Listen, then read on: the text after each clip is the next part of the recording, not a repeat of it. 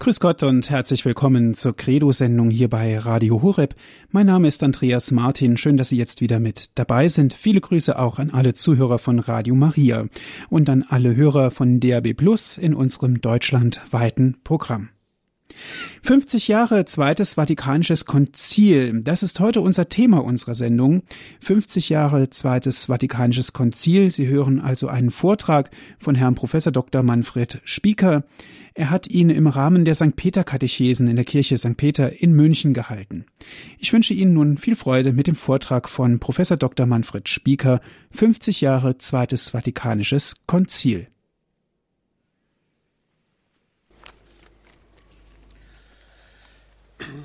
Liebe Gemeinde, die Pastoralkonstitution Gaudium et Spes über die Kirche in der Welt von heute war nicht geplant, als Papst Johannes der 23. 1959 das Zweite Vatikanische Konzil einberief.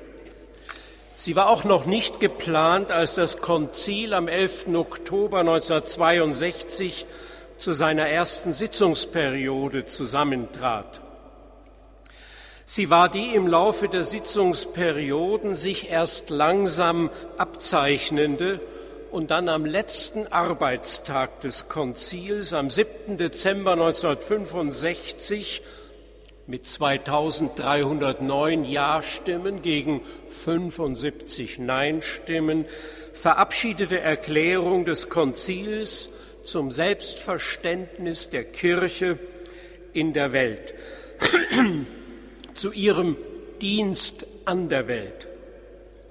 Zwar hatte Papst Johannes der 23. in seiner Eröffnungsrede am 21. Oktober 1962 dem Konzil die Richtung vorgegeben und Papst Paul VI hatte nach dessen Tod am 3. Juni 1963, also fast genau vor 50 Jahren, diese Richtung bestätigt, nämlich nicht Dogmen zu definieren und Irrtümer zu korrigieren, sondern den Glauben der Kirche, ihr heiliges Überlieferungsgut, wie er sagte, so auszulegen, wie unsere Zeit es verlangt ein Aggiornamento der Pastoral also, keine neue Lehre.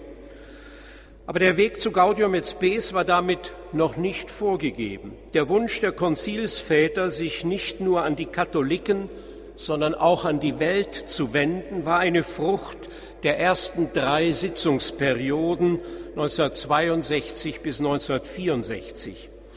Die Sozialenzyklika Pacem in Terris deren 50. Jahrestag wir in diesen Wochen auch begehen, hatte jene ermutigt, die vom Konzil eine Erklärung über den Dienst der Kirche in der Welt erwarteten, ebenso die erste Enzyklika seines Nachfolgers Pauls VI., Ecclesiam Suam vom 6. August 1964, deren dritter Teil ganz dem Dialog der Kirche mit der Welt gewidmet war.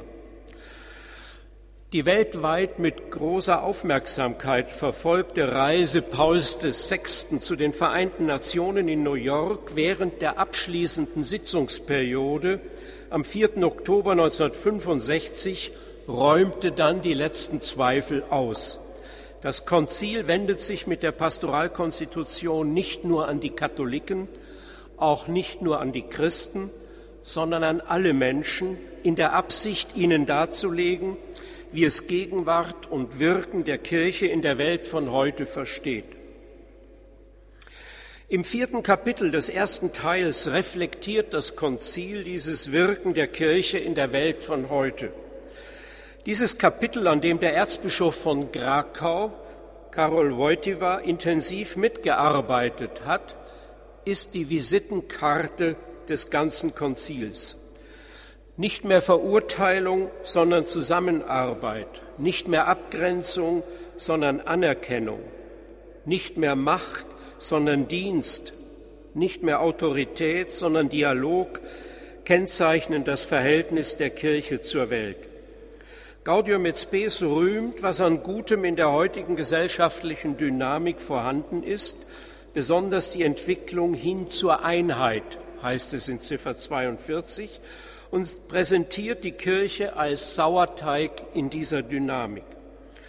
Die Förderung der Einheit hänge mit der Sendung der Kirche zusammen, da sie, Gaudium et Spes, greift hier auf die dogmatische Konstitution über die Kirche Lumen Gentium zurück, in Christus gleichsam das Sakrament, das heißt Zeichen und Werkzeug für die innigste Vereinigung des Menschen mit Gott wie für die Einheit der ganzen Menschheit ist.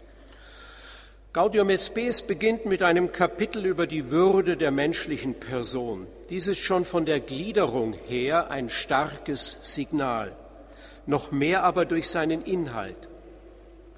Die Konzilsväter geben der Pastoralkonstitution eine anthropozentrische Orientierung, eine Orientierung, die den Menschen in den Mittelpunkt rückt.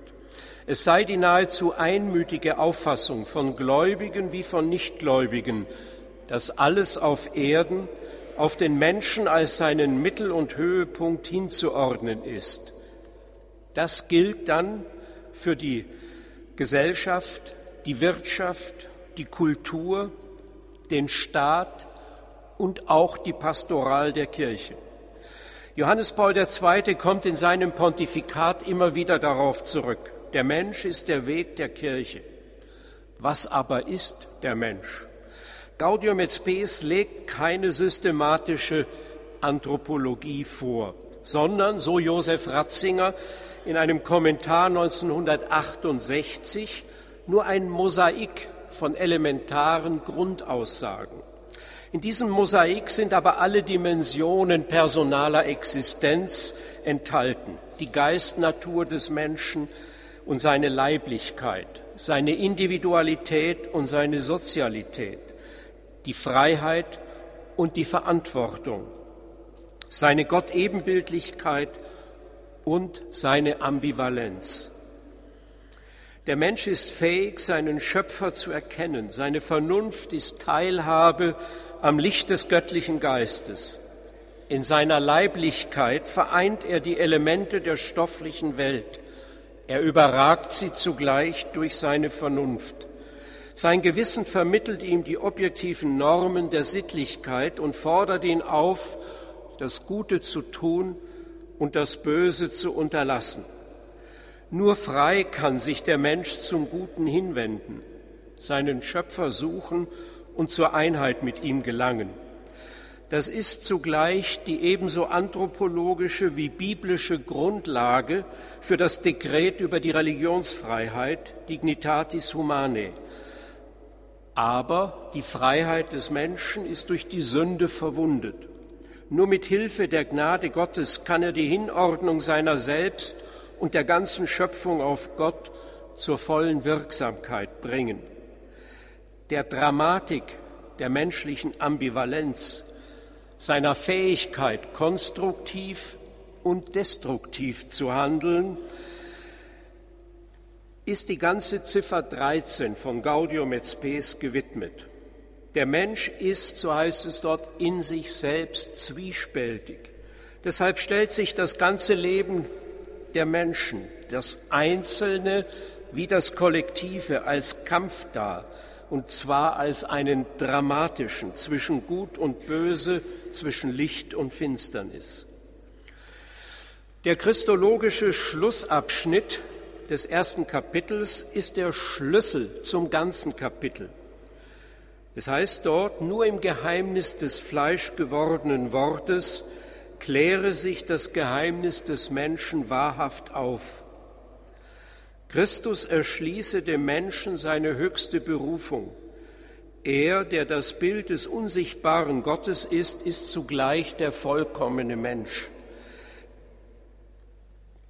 Der Mensch, der den Menschen die Gott-Ebenbildlichkeit wiedergab, die von der ersten Sünde her verunstaltet war.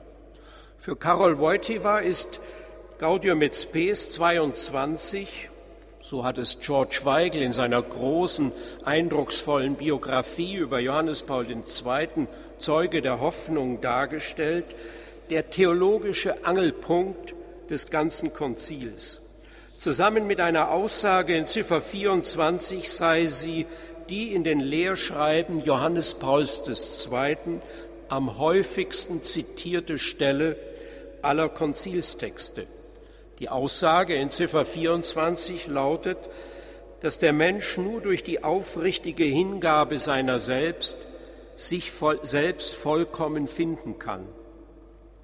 Christi Tod am Kreuz und die Eucharistie sind die Paradigmen dieser Selbsthingabe. Nicht in der Selbstbestimmung, sondern in der Selbsthingabe findet der Mensch die Erfüllung seines Lebens. Gaudium et Spes 22 und 24 sind der rote Faden für das gesamte Pontifikat Johannes Pauls II.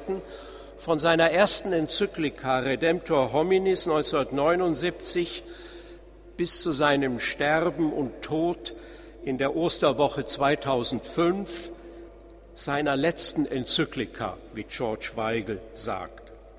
Und jeder, der eine Freundschaft pflegt, der eine Ehe eingeht, der Kinder erzieht, auch jeder Priester wird das erfahren, dass die Selbsthingabe und nicht die Selbstbestimmung für das Gelingen des Menschen entscheidend sind.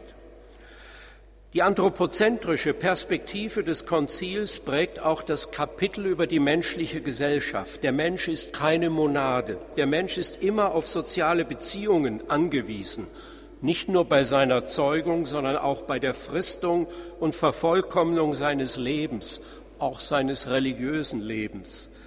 Diese Beziehungen sind nicht nur notwendiger Ausgleich der Mängel seiner Natur, sondern auch Bereicherung und Grund seiner Freude. Seine gesellschaftliche Natur hat zur Folge, dass der Fortschritt der menschlichen Person und das Wachsen der Gesellschaft sich gegenseitig bedingen.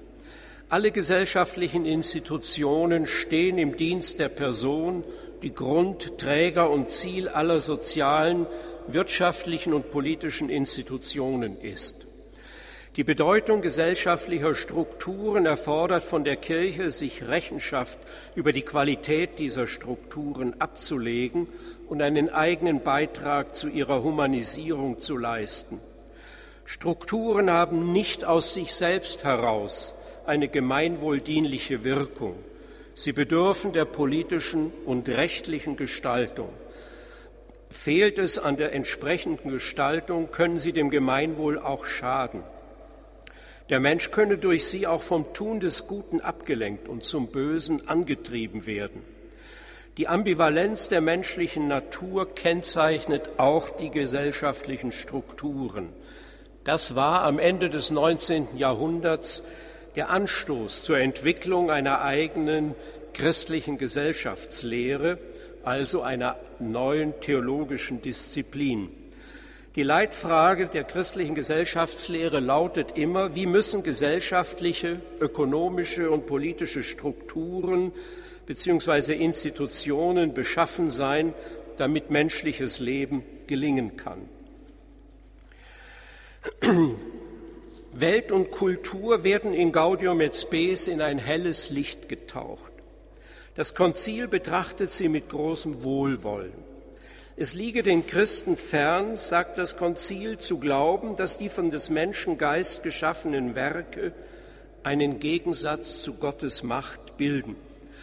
Der Welt bzw. den irdischen Wirklichkeiten wird ihre Autonomie bescheinigt. Sie haben ihren festen Eigenstand, ihre eigene Wahrheit, ihre eigene Gutheit sowie ihre Eigengesetzlichkeit und ihre eigenen Ordnungen, die der Mensch unter Anerkennung der den einzelnen Wissenschaften und Techniken eigenen Methoden achten muss. Es könne, wenn die Forschung in einer wirklich wissenschaftlichen Weise und gemäß den Normen der Sittlichkeit vorgehe, niemals zu einem echten Konflikt mit dem Glauben kommen, weil die Wirklichkeiten des profanen Bereichs und die des Glaubens in demselben Gott ihren Ursprung haben. Die Pastoralkonstitution übersieht weder den falschen Begriff der Autonomie noch die dramatischen Schattenseiten der Welt. Falsch sei ein Begriff von Autonomie, der unterstelle, dass die geschaffenen Dinge nicht von Gott abhängen und der Mensch sie ohne Bezug auf den Schöpfer gebrauchen könne. Fortschritt sei nicht nur ein großes Gut für den Menschen, sondern auch eine große Versuchung, sagt Gaudium et Spes. Die ganze Geschichte durchziehe ein harter Kampf gegen die Mächte der Finsternis, ein Kampf, der schon am Anfang der Welt begann und nach dem Wort des Herrn bis zum letzten Tag andauern wird. Alles Bemühen um ein Aggiornamento steht also unter der auch von Gaudium et Spes zitierten Aufforderung des Apostels Paulus an die Römer, macht euch nicht dieser Welt gleichförmig. Für viele katholische Intellektuelle war die positive Sicht auf die Welt die Überwindung eines viele Jahrzehnte andauernden Ghetto-Komplexes. Sie war das Ende einer manichäischen Verirrung, schrieb Josef Ratzinger. Es erfülle ihn mit Dank und Freude, schrieb Jacques Maritain, ein französischer Intellektueller, der auch einige Jahre dann Botschafter Frankreichs am Heiligen Stuhl war. Es erfülle ihn mit großer Freude und Dank, dass die Kirche deutlicher als je den Wert, die Schönheit und die Würde, die dieser Welt eigen sind, anerkannt und uns vor Augen gestellt hat, auch wenn sie weiß, dass die Welt unter der Herrschaft des Bösen steht, wenigstens insoweit sie sich weigert, davon erlöst zu werden. Josef Ratzinger bescheinigte Gaudium et Spes zehn Jahre nach dem Konzil einen erstaunlichen Optimismus. Die Kirche habe ihr Verhältnis zur Welt als Kolloquium, als Miteinanderreden und als gemeinsame Suche nach Problemlösungen gesehen. Zusammen mit den Erklärungen über die Religionsfreiheit und die nichtchristlichen Religionen sei Gaudium et Spes der Versuch einer offiziellen Versöhnung der Kirche mit der seit 1789, also seit der Französischen Revolution gewordenen neuen Zeit. Sich an der Förderung der Kultur zu beteiligen, gehöre zur Berufung des Menschen. Dadurch entwickle er das Werk des Schöpfers weiter und vervollkommne nicht nur die Dinge und die Gesellschaft, sondern auch sich selbst. In der Erfüllung dieses Auftrags habe der Christ mit allen Menschen, auch den Nichtglaubenden, zusammenzuarbeiten. Diese Perspektive führt das Konzil zu einer neuen, überaus positiven Sicht des Laien. Zusammen mit dem vierten Kapitel der Konstitution über die Kirche, Lumen Gentium, und dem Dekret über das Laienapostolat, Apostolicam Actuositatem, ist Gaudium et Spes geradezu eine Hymne auf die eigenständige Berufung des Laien zur Heiligung der Welt. Laien sollen ihre menschlichen, häuslichen, beruflichen, wissenschaftlichen und technischen Anstrengungen mit den religiösen Werten zu einer lebendigen Synthese verbinden.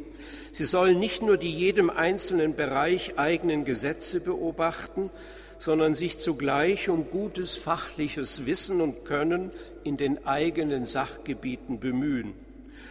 Johannes der 23. hatte schon in Pacem in Terris festgestellt, dass es nicht genügt, vom Glauben erleuchtet und vom Wunsch, Gutes zu tun, beseelt zu sein, um die Welt im Geist des Evangeliums zu gestalten, sondern dass dazu auch Engagement in den Einrichtungen der Welt und Sachkompetenz notwendig sein.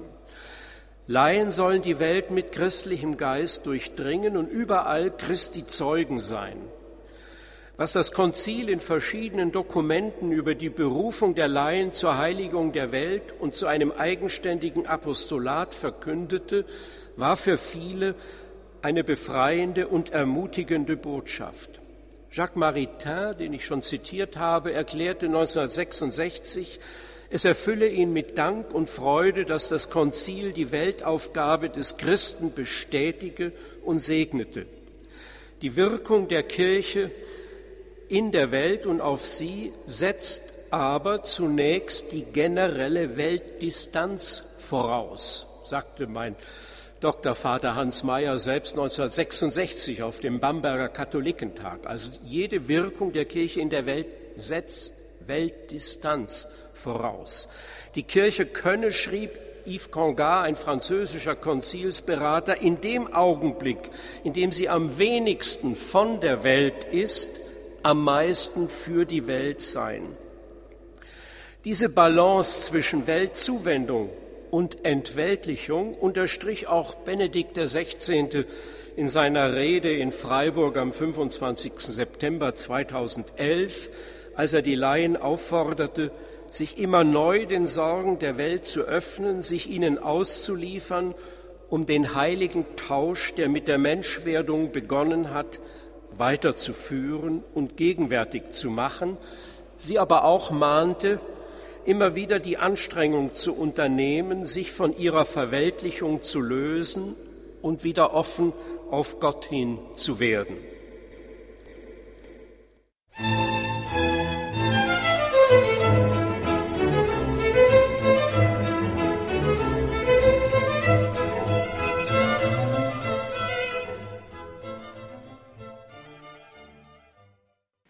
Sie hören die Sendung Credo hier bei Radio Horeb. 50 Jahre Zweites Vatikanisches Konzil, das ist heute unser Thema. Hören Sie hierzu nun weiter den Vortrag von Professor Dr. Manfred Spieker. Er hat diesen Vortrag im Rahmen der St. Peter Katechesen in München gehalten. So viel zum ersten Teil von Gaudium et Spes, den allgemeinen Perspektiven auf die Sendung der Kirche, die Tätigkeit der Laien, die Entwicklung der Welt. Ich komme nun in einem zweiten Teil auf einige der Einzelfragen zu sprechen, die Gaudium et Spes im zweiten Teil behandelt. Es gibt ein Kapitel über Ehe und Familie, eines über die Kultur, eines über die Wirtschaft, eines über den Staat, eines über die internationalen Beziehungen. Ich greife nur ein paar einzelne Punkte heraus. Das Konzil versucht damals, vor 50 Jahren, aktuelle Entwicklungen der Wissenschaft, der Gesellschaft und der Politik mit Prinzipien der Moraltheologie und der christlichen Gesellschaftslehre zu konfrontieren. Dass es dabei auch Kontroversen unter den Konzilsvätern gab, ist nicht erstaunlich, gibt es doch, wie Gaudium et Spes selbst feststellt, bei vielen Fragen der Gestaltung der Welt den sogenannten Klugheitsurteilen einen legitimen Pluralismus. Aber es gibt auch unverhandelbare Punkte, bei denen es keinen legitimen Pluralismus unter Katholiken geben kann. Dazu zählen Fragen der Abtreibung, der Euthanasie, auch von Ehe und Familie. Also von daher war das gestrige Urteil des Bundesverfassungsgerichts zum Steuersplitting für äh, eingetragene Lebenspartnerschaften eine, ein Skandal, dem ein Katholik nicht zustimmen kann. Aber das war nicht der erste Skandal in der Politik der Bundesrepublik. Die Legalisierung der Abtreibung gehörte ebenfalls dazu. Und ich komme am Ende auf diesen Punkt noch einmal zurück. Die Einzelfragen beginnen mit einem Kapitel über Ehe und Familie. Das ist auch von der anthropozentrischen Orientierung des Textes her logisch. Ist das Wohl der Person doch ebenso wie das der Gesellschaft zu innerst mit einem Wohlergehen der Ehe- und Familiengemeinschaft verbunden. Ehe und Familie sind eine eigene Berufung. Der positiven Gesamtperspektive des Konzils entspricht die Würdigung der ehelichen Liebe in ihren leibseelischen Ausdrucksmöglichkeiten. Dem Geschlechtsakt, durch den die Eheleute ein Fleisch werden, spricht das Konzil eine sittliche Würde zu. Er bringt, wenn er human vollzogen wird, jenes gegenseitige Übereignetsein zum Ausdruck und vertieft es, durch das sich die Gatten gegenseitig in Freude und Dankbarkeit reich machen heißt es in Ziffer 49. Von vielen Eheleuten wurde diese Sicht als befreiend empfunden. Ich zitiere das Ehepaar Norbert und Renate Martin, die seit Jahrzehnten auch Berater des päpstlichen Rates für die Familie sind. Sie schrieben damals, Ehe und Familie als Berufung, das war etwas ganz Neues. Vor allem die damit verbundene Taufe des Eros und die Befreiung der ehelichen Sexualität von der Kultur des Argwohns, die dem Christentum jahrhundertelang eine prüde Haltung allem Geschlechtlichen gegenüber nachsagte vermochte junge Brautleute anzuziehen und begeisterte sie, sich dem Ideal der Ehe und Familie als Heils- und Heiligkeitsweg zu verschreiben. Soweit das Zitat. Diese Begeisterung prägte viele Ehepaare in den geistlichen Bewegungen, die sich nach dem Konzil ausbreiteten und den sakramentalen Charakter der Ehe bezeugten. Zu den umstrittensten Fragen nicht nur des Kapitels über Ehe und Familie, sondern des ganzen Konzils gehörten die Fragen der Ehezwecke und der Methoden der Geburtenregelung. Als die letzte Sitzungsperiode des Konzils begann, war die chemische Empfängnisverhütung durch Hormonpräparate gerade vier Jahre auf dem Markt. Eine hedonistische Gesellschaft feierte sie als Befreiung der Sexualität. Viele Theologen, vor allem Moraltheologen, auch hier in München, waren der Meinung, die katholische Kirche solle diese neue Form der Empfängnisverhütung als moralisch zulässig akzeptieren. Dies läge in der Logik der positiven Sicht wissenschaftlicher Entwicklungen, der Autonomie weltlicher Sachbereiche, der Bedeutung des einzelnen Gewissens, der Gleichrangigkeit der Ehezwecke Liebe und Fruchtbarkeit, beziehungsweise der Feststellung von Gaudium et Spes, dass die Ehe nicht nur zur Zeugung von Kindern eingesetzt sei. Nun hatte aber Papst Paul VI. die Frage der Methoden der Geburtenregelung dem Konzil entzogen und einer eigenen Kommission zur Untersuchung übertragen. Deshalb beabsichtigte das Konzil nicht, wie es in einer berühmten Fußnote zu Kapitel 52 von Gaudium et Spes schrieb, konkrete Lösungen unmittelbar vorzulegen. Die Entscheidung treffe vielmehr Papst Paul VI. selbst nach Abschluss der Kommissionsarbeit. Diese Entscheidung erfolgte erst zweieinhalb Jahre später in der Enzyklika Humane Vitae. Bis dahin waren aber die Erwartungen, die katholische Kirche würde die Hormonpille als Methode der Empfängnisverhütung akzeptieren, kräftig gesteigert worden. Umso schockierender war dann das Nein von Paul VI. Bis zum Sommer 1968 war auch ganz verdrängt worden, dass Gaudium et Spes bereits unterstrichen hatte, dass die Eheleute in der Frage der Geburtenregelung und ihrer Methoden nicht nach eigener Willkür vorgehen können. Sie müssten sich vielmehr leiten lassen von einem Gewissen, das sich auszurichten hat am göttlichen Gesetz. Sie müssen hören auf das Lehramt der Kirche, das dieses göttliche Gesetz im Lichte des Evangeliums authentisch auslegt.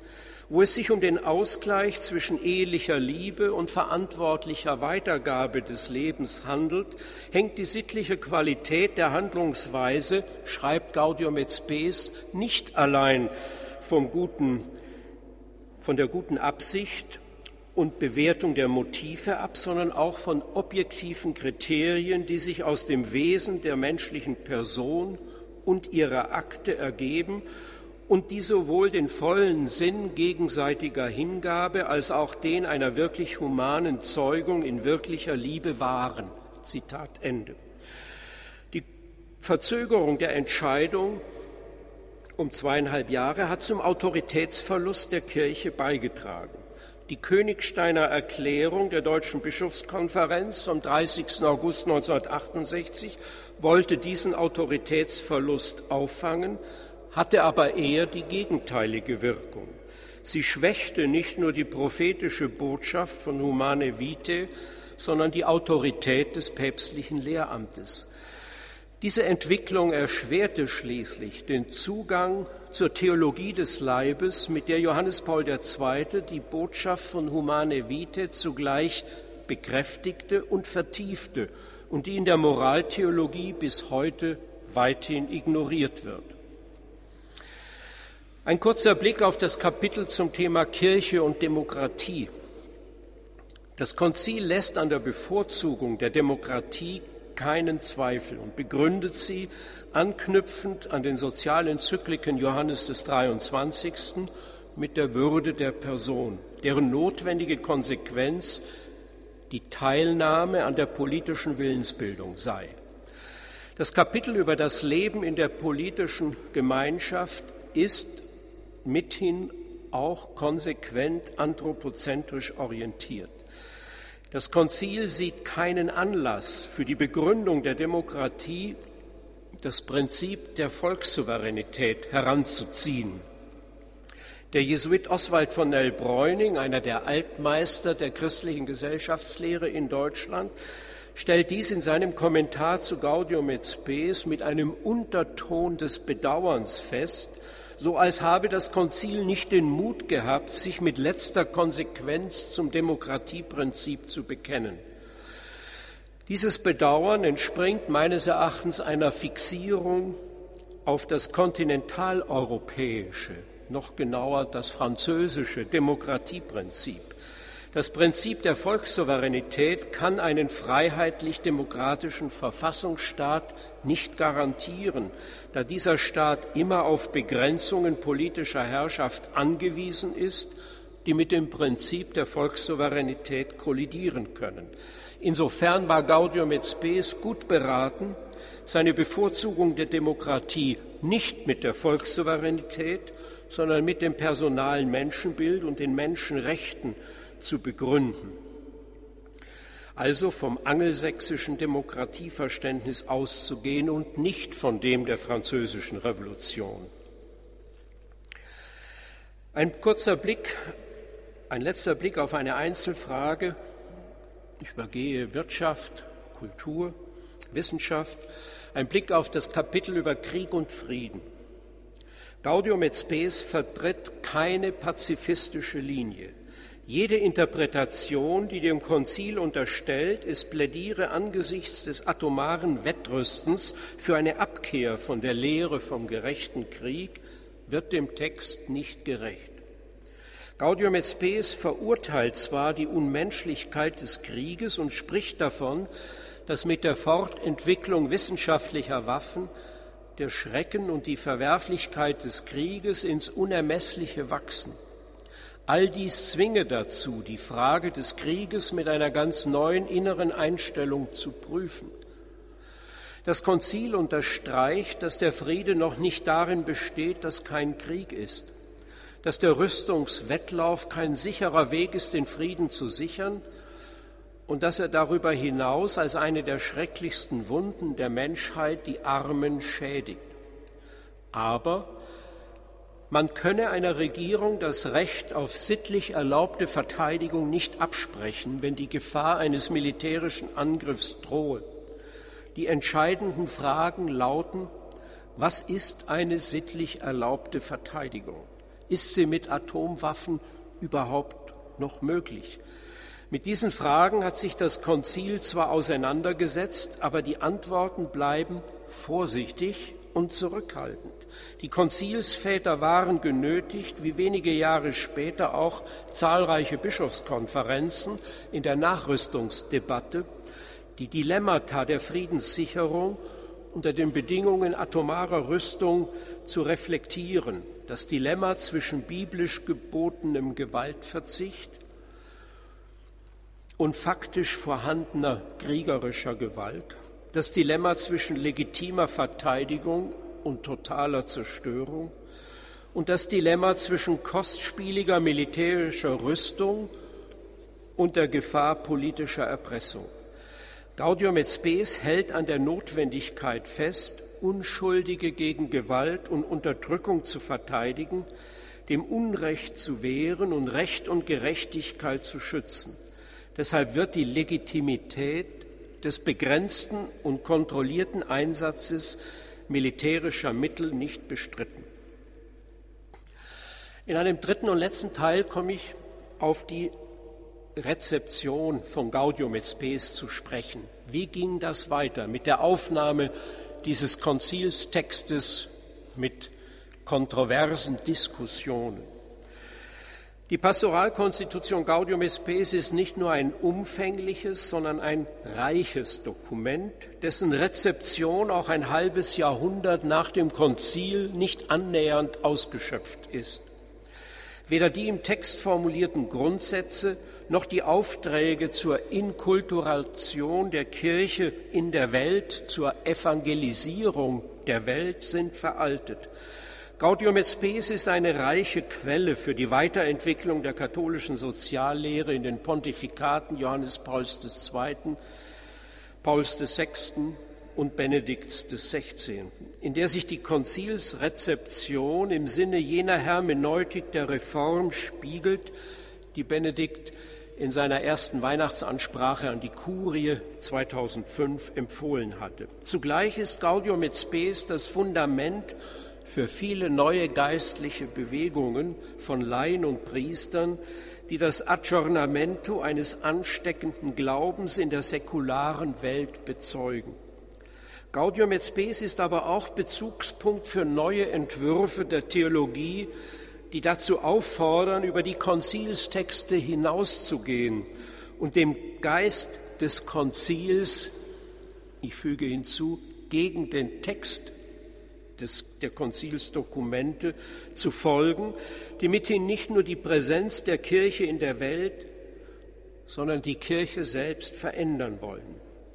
In diesen Entwürfen, ich komme gleich auf ein paar kurz zu sprechen, spiegelt sich jene Hermeneutik der Diskontinuität und des Bruchs, vor der Benedikt der 16. gewarnt hat. Schon 15 Monate nach dem Ende des Konzils hat Paul VI. mit der Enzyklika Populorum Progressio vieles von dem aufgegriffen und weitergeführt, was Gaudium et Spes zur Entwicklung einer solidarischen Welt erklärt hatte. Entwicklung sei ein neuer Name für Frieden. Dieser Appell trägt die ganze Enzyklika. Wird Entwicklung durch schreiende Ungerechtigkeit verhindert, ist selbst eine Revolution nicht in jedem Fall unsittlich. Populorum Progressio wird ihrerseits Anstoß für weitere Enzykliken zur Problematik der Spaltung der Welt in reiche und arme Länder, wie Solicitudo Rei Socialis 20 Jahre später von Johannes Paul II. und Caritas in Veritate 40 Jahre später von Benedikt XVI. Diese Enzykliken entwickeln Leitlinien für eine umfassende Entwicklung, die dem ganzen Menschen und allen Menschen zugutekommen und der Globalisierung einen humanen Rahmen verleihen soll. Für das lange Pontifikat Johannes Pauls II. ist die Rezeption von Gaudium et Spes ein durchgängiger Leitfaden. Mit seiner Enzyklika Laborem Exerzens, die Gaudium et Spes Ziffer 67 weiterführt, widmet er sich 1981 der menschlichen Arbeit in ihrer anthropologischen, ökonomischen und theologischen Bedeutung. Mit Solicitudo Rei Socialis unterstreicht er die Bedeutung des Solidaritätsprinzips, aber auch rechtsstaatlicher und demokratischer Strukturen für die Entwicklung der dritten Welt. Centesimus Annus 1991 erörtert die Entwicklung der Welt und der gesellschaftlichen und wirtschaftlichen Strukturen nach dem Zusammenbruch des Kommunismus. Dabei zeigt Johannes Paul II. den Wert und die Grenzen, beides, marktwirtschaftlicher Ordnungen auf. Erfüllt die Lücken, die das Wirtschaftskapitel von Gaudium et Spes im Hinblick auf Markt und Wettbewerb sowie die Rolle des Unternehmers und des Gewinns hinterlassen haben. Die Rezeption von Gaudium et Spes und anderen Konzilstexten prägt unter Johannes Paul II. aber nicht nur die Sozialenzykliken, sondern auch das apostolische Schreiben über die Berufung und Sendung der Laien in Kirche und Welt, Christi Fidelis Laici 1988, das den Laien den Auftrag zur Heiligung der Welt auch in Gesellschaft und Politik erläutert und zu einer Magna Carta vieler geistlicher Bewegungen wird. Sie prägt schließlich die Enzyklika über den Wert und die Unantastbarkeit des menschlichen Lebens, Evangelium Vitae von 1995, in der dargelegt wird, dass die Auseinandersetzung mit der Abtreibung 20 Jahre nach ihrer Legalisierung in vielen Ländern nicht nur ein moraltheologisches, sondern ein sozialethisches Problem ist. Diese Enzyklika harrt aber im deutschen Sprachraum immer noch der Entdeckung. Die Rezeption von Gaudium et Spes bestimmt nicht nur die Weiterentwicklung der katholischen Soziallehre, sondern auch die Blüte geistlicher Bewegungen von Laien und Priestern, die die Treue zum Lehramt der Kirche mit der Bereitschaft zum Glaubenszeugnis und zum Apostolat in der säkularen Welt verbinden. Neue geistliche Bewegungen wie die charismatische Bewegung, das Neokatechumenat, die Gemeinschaft Emanuel, Communione e Liberazione sowie andere Gruppen und Bewegungen, die schon lange vor dem Konzil gegründet worden waren, wie das Opus Dei, die Fokularbewegung oder die Schönstadtbewegung, fühlten sich durch die Pastoralkonstitution in ihrer Spiritualität der Heiligung der Welt bestätigt. Sie empfanden Gaudium et Spes als Ermutigung zu einem christlichen Leben in der Welt. Bei der Rezeption des Konzils orientierten und orientieren sie sich an der Hermeneutik der Reform.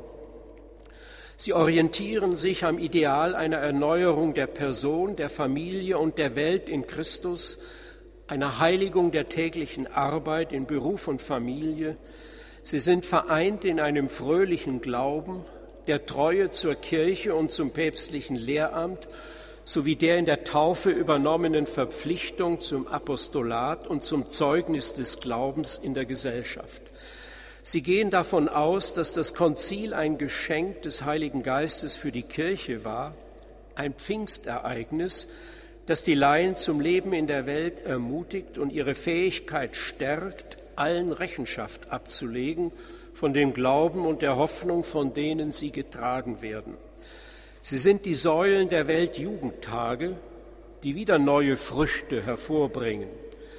Die unverkrampfte Entscheidung für den ganzen Glauben der Kirche, der große missionarische Elan, die Intensität des Gebetslebens und die Freude am Glauben in diesen Bewegungen haben etwas Ansteckendes an sich, sagte Kardinal Ratzinger in einem der Gesprächsbücher.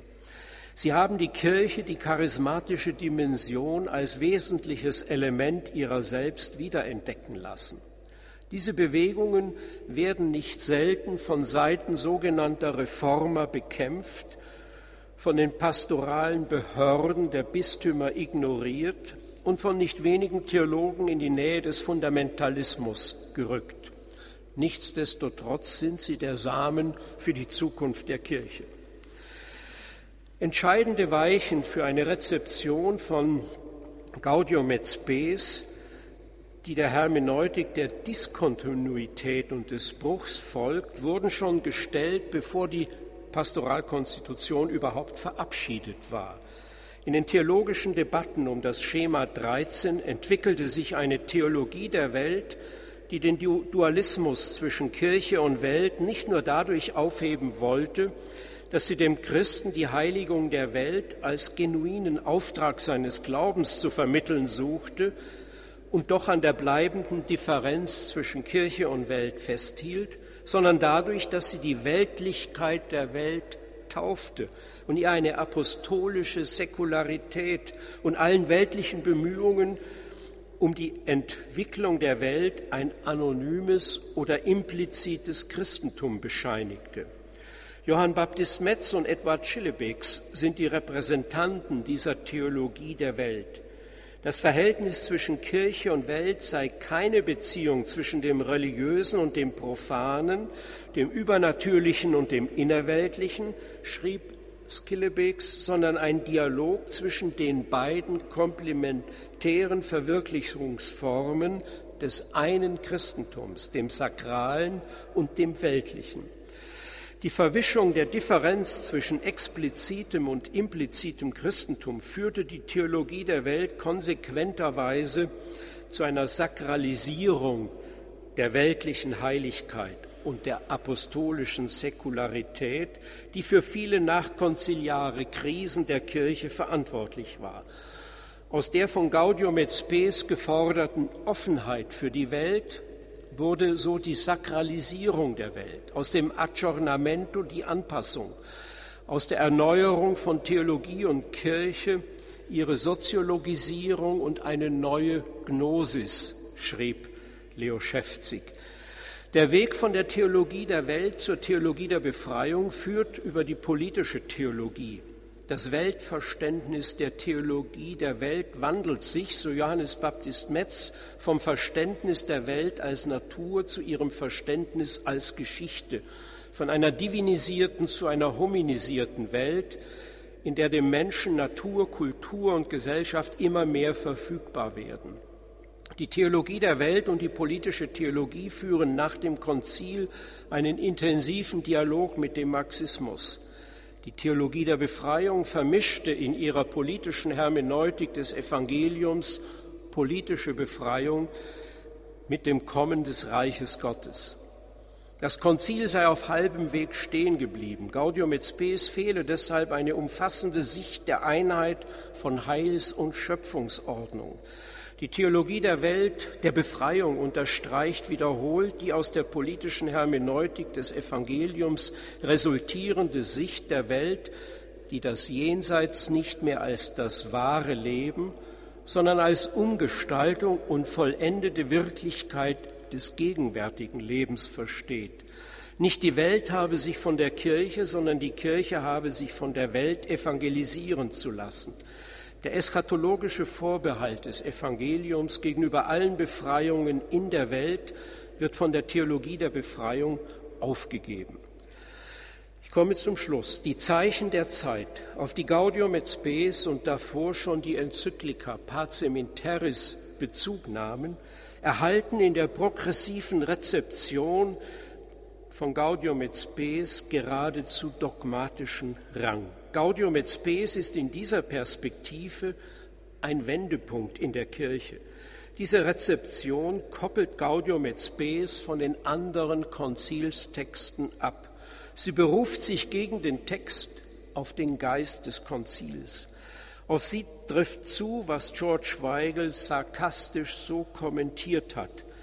Manchmal wird das Zweite Vatikanum als eine Art Beispiel für eine ekklesiale Parthenogenesis oder eine Parthen Parthenogenese betrachtet. Das Konzil, gerade abgeschlossen, kennt keine Vorgänger mehr und bricht mit der Vergangenheit. Eine Zeichen der Zeittheologie breitet sich aus, die dazu neigt, in den Zeichen der Zeit die Gegenwart Gottes zu sehen. Obgleich es keine Kriterien zur Bestimmung der Zeichen der Zeit gibt, wird ständig unterstellt, dass sie aus Gottes Handeln in der Geschichte entspringen und Gottes Gegenwart anzeigen. Frauenfrage, Umweltschutz, Ökumene, interreligiöser Dialog avancieren so zu theologischen Orten dass aus der Perspektive dieser Theologie Konflikte mit dem Lehramt der Kirche vorprogrammiert sind, das gesteht diese Theologie selbst ein. Sie fühlt sich weder an die Heilige Schrift noch an ein Credo, weder an ein Lehramt noch an die Regeln für Klugheitsurteile gebunden. Die Dogmatik erhalte durch Gaudium et Spes, so sagt ein Pastoraltheologe, neben Schrift und Tradition eine dritte Erkenntnisquelle, die der empirischen Analyse in zeitdiagnostischer Absicht. Die Konsequenz dieses Ansatzes ist die Auflösung der Dogmatik. Wenn jedes Zeichen der Zeit und jede empirische Analyse eine dogmatische Relevanz erhalten, wird die Dogmatik der Beliebigkeit des Zeitdiagnostikers anheimgegeben. Man stelle sich vor, von welchen Zeichen der Zeit diese Zeichen der Zeittheologie 1914 oder 1933 ausgegangen wäre. Die Neuevangelisierung der Welt war das Konzil, war das Ziel des Konzils, an das Benedikt XVI. mit dem Jahr des Glaubens zum 50-jährigen Jubiläum 2012 erinnern wollte. Gaudium et Spes ist eine großartige Hilfe für diese Neuevangelisierung und den Dialog der Kirche mit der Moderne. Dieser Dialog der Kirche mit der Moderne begann schon im Pontifikat Leos des 13., das von 1878 bis 1903 dauerte, fast so lang dauerte wie das von Johannes Paul II.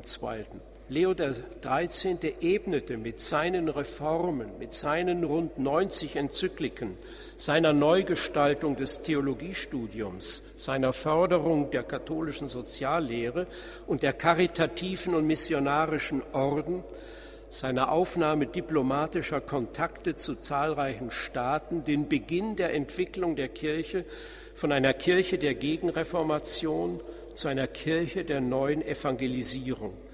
Pius XI., Pius XII., Johannes der 23., Paul VI., Johannes Paul II. und Benedikt XVI. führten diese Entwicklung kontinuierlich weiter. Und es bedarf keiner prophetischen Gaben, um vorherzusagen, dass auch Papst Franziskus diesem Weg folgen wird. Vielen Dank.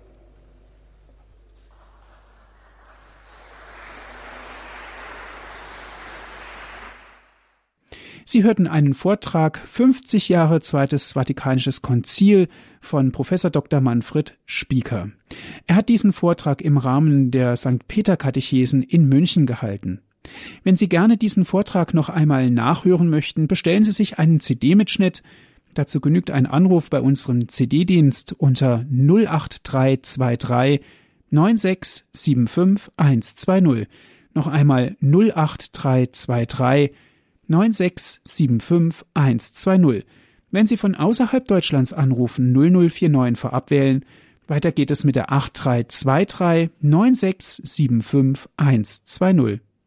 Auf unserer Internetseite www.hore.org gibt es auch die Sendung zum Herunterladen auf den Computer www.hore.org. Das ist unsere Internetadresse. Ich darf mich für heute von Ihnen verabschieden, wünsche Ihnen allen Gottes reichen Segen. Auf Wiederhören sagt Ihnen Ihr Andreas Martin.